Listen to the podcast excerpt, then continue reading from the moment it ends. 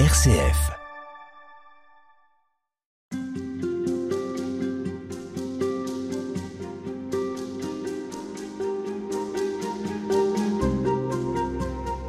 frère Jean-Michel Poffet, avec vous toute cette semaine. On essaye de mieux comprendre comment Saint Paul a pu évangéliser et comment il s'y est pris et à qui il parlait. On le fait à partir de la première lettre de Saint Paul aux Thessaloniciens. Cette lettre, elle était lue où, à qui et comment? Alors, elle était lue à qui? Mais à une communauté rassemblée pour la liturgie. Il le dit à la fin de la lettre, je vous en supplie que cette lettre soit lue en communauté. Il le dit aussi à la fin de la lettre aux, Colossiens. Les lettres étaient échangées d'une communauté à l'autre et lues comme on le fait aujourd'hui dans la liturgie. Ce qui donne un poids particulier à chacun des mots euh, et au contenu de cette lettre.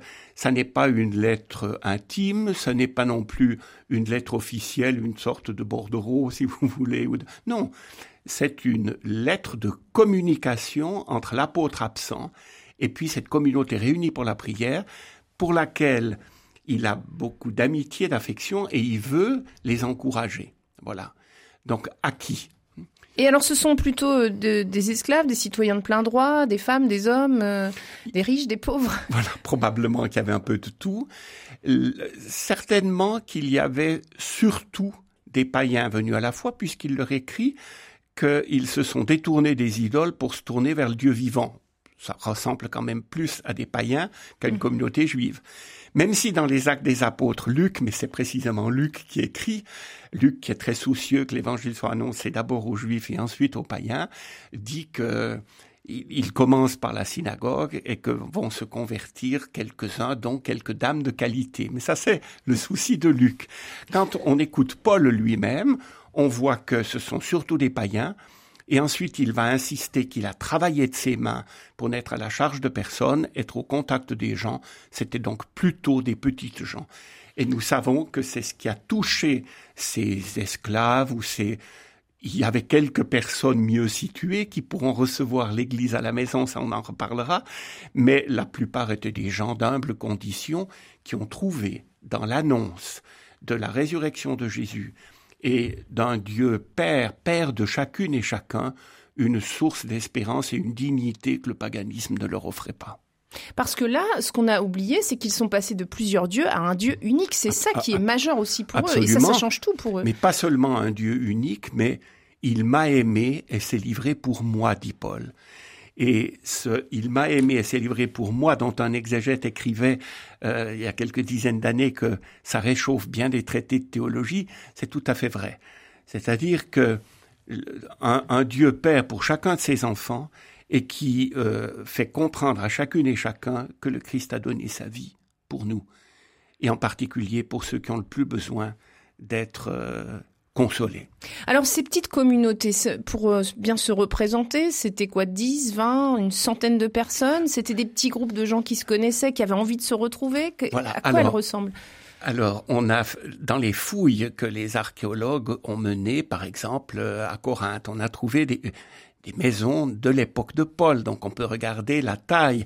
Il y en a des un petit peu plus grandes, d'autres un peu plus petites, mais le salon, c'était euh, 30, 35 mètres carrés, et on mangeait sur des banquettes. Donc, allongé le long du mur, ça vous fait 6, 8 personnes, pas beaucoup plus. Vous mettez éventuellement une dizaine de personnes dans l'atrium, euh, peut-être debout, hein. mais ça vous donne des communautés de 10, 15, maximum 20 personnes. Et pour les maisons plus petites, beaucoup moins. Donc partons pour des communautés de, de 8-10 personnes. Et comment Paul a fait pour que ces communautés se sentent communautés justement, se sentent vivre une expérience commune tournée vers le Christ? Je pense qu'il leur a donné d'abord un exemple de communion. Toute cette lettre, le premier verset, Paul, Sylvain et Timothée à l'église des Thessaloniciens qui est en Dieu le Père et dans le Seigneur Jésus-Christ. Bon ça nous paraît euh, banal parce que euh, on entend ça et on mesure pas l'originalité. Parmi les centaines et milliers de lettres de l'Antiquité, il y en a que très très peu qui ont des auteurs multiples. En général, c'est une personne qui écrit. Or, presque toutes les lettres de Paul, dans les lettres qu'on considère comme littérairement authentiques, toutes sauf les Romains. Il y a plus qu'une personne. Paul et Sosthène, Paul et Timothée, ici Paul, Sylvain et Timothée. Donc c'est des apôtres en communion qui s'adressent à cette communauté. Le premier exemple qu'il a donné, c'était lui d'être en communion avec Sylvain et Timothée, avec qui il a annoncé l'évangile. Vous êtes quand même plus crédible.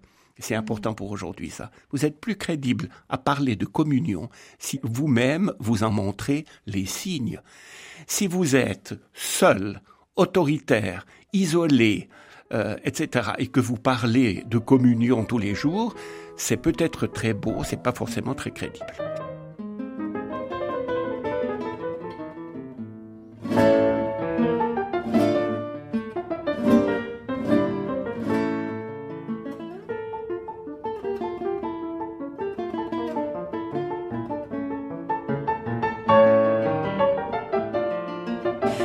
Vocabulaire aussi qu'il utilise, euh, il euh, prend des termes qui peuvent être effectivement ceux de l'Ancien Testament, mais il utilise aussi le terme ecclésia qui, à l'époque, est utilisé plutôt dans le monde politique. Ça veut dire quoi? Comment est-ce qu'on peut le comprendre, ça?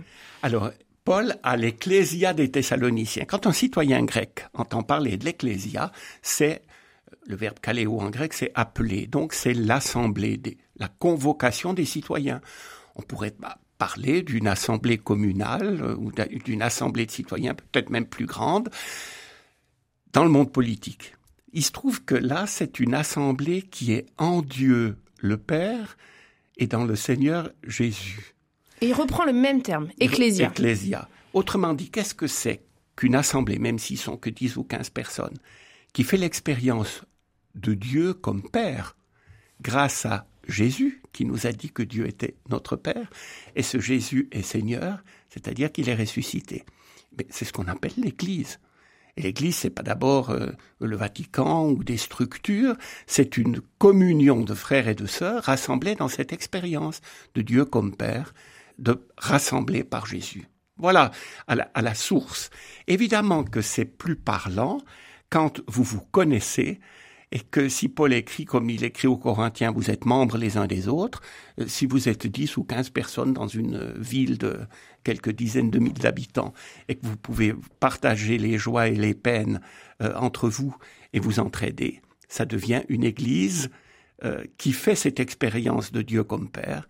Donc nous sommes frères et sœurs les uns des autres, et nous essayons de le vivre et puis là où il fait fort aussi, c'est que ce terme ecclésia, on le rencontre dans l'Ancien Testament, dans le Deutéronome, où il y a déjà l'idée d'un peuple un peu hors du commun d'une certaine manière, qui va vivre quelque chose de particulier. Oui, tout à fait. Dans la Torah, donc les cinq premiers livres de l'Ancien Testament, la base des Écritures pour le peuple juif, il n'y a qu'un livre dans lequel ce mot ecclésia vient souvent, c'est le Deutéronome, pour désigner l'assemblée solennelle d'Israël au pied du mont Sinaï qui reçoit les dix commandements, qui reçoit la parole de Dieu qui va structurer sa vie. Et ce peuple-là, l'assemblée du désert, comme disent les commentateurs juifs, voilà que Paul prend ce terme solennel et le fait passer en terre grecque pour une toute petite église de maison euh, à Thessalonique. Comme inculturation, c'est fantastique. Donc, Paul ne se laisse pas troubler par les questions de statistiques. Hein. Est-ce que on est des millions? Est-ce que ce que ces gens-là sont en train de vivre, c'est vrai. Si c'est vrai, ils sont l'Église. Peut-être pas toute l'Église, mais ils sont l'Église.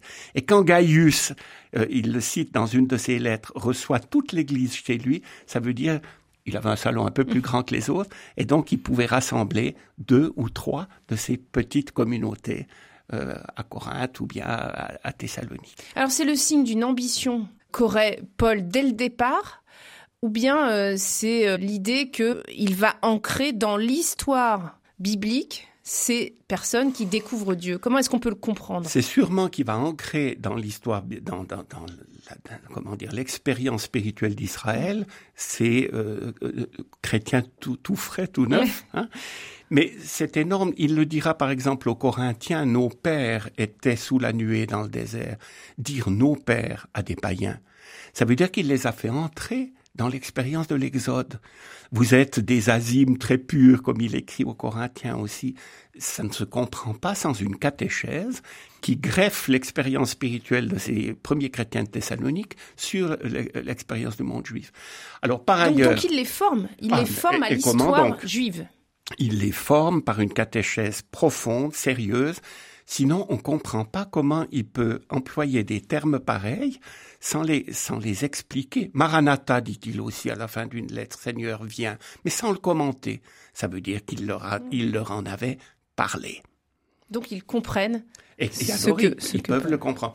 Par ailleurs, je ne crois pas qu'il avait forcément un grand agenda de ce qu'il allait faire, mais ce qu'il leur dit, c'est que maintenant, euh, vous, comment dire, vous vous êtes mis à nous imiter, nous et les apôtres, hein, et on parle de partout, on parle de votre foi. Et si bien que maintenant, nous pouvons nous taire, dit Paul. C'est extraordinaire ça, donc il peut aller plus loin, fonder une autre communauté. Est-ce que ces personnes qui décidaient de suivre Saint Paul, de se regrouper, ça a dû étonner leurs proches, leur environnement Est-ce que finalement ça les isolait un petit peu du reste de la population? Est-ce qu'ils se trouvaient fragilisés? Écoutez, hier comme aujourd'hui, de quitter un mode de vie, de penser autrement que monsieur et madame tout le monde, ça vous met d'une certaine façon un peu à l'écart. S'il y a 50 ans, le bon cateau pouvait être euh, passé pas trop mal dans la société française peut-être, mais aujourd'hui, euh, c'est peut-être assez différent. Et donc, euh, oui, de, de, tout à coup quitter aussi une manière de vivre à la païenne pour essayer de vivre à la chrétienne, ça vous isole. Et c'est d'autant plus important de trouver alors des appuis dans la communauté chrétienne dans laquelle ils entrent pour pouvoir euh, faire cette expérience de frères et sœurs dans la foi et de s'aider les uns les autres dans l'espérance. Merci, frère Jean-Michel Poffet. On parle avec vous de Saint Paul et de sa manière d'évangéliser. Merci beaucoup.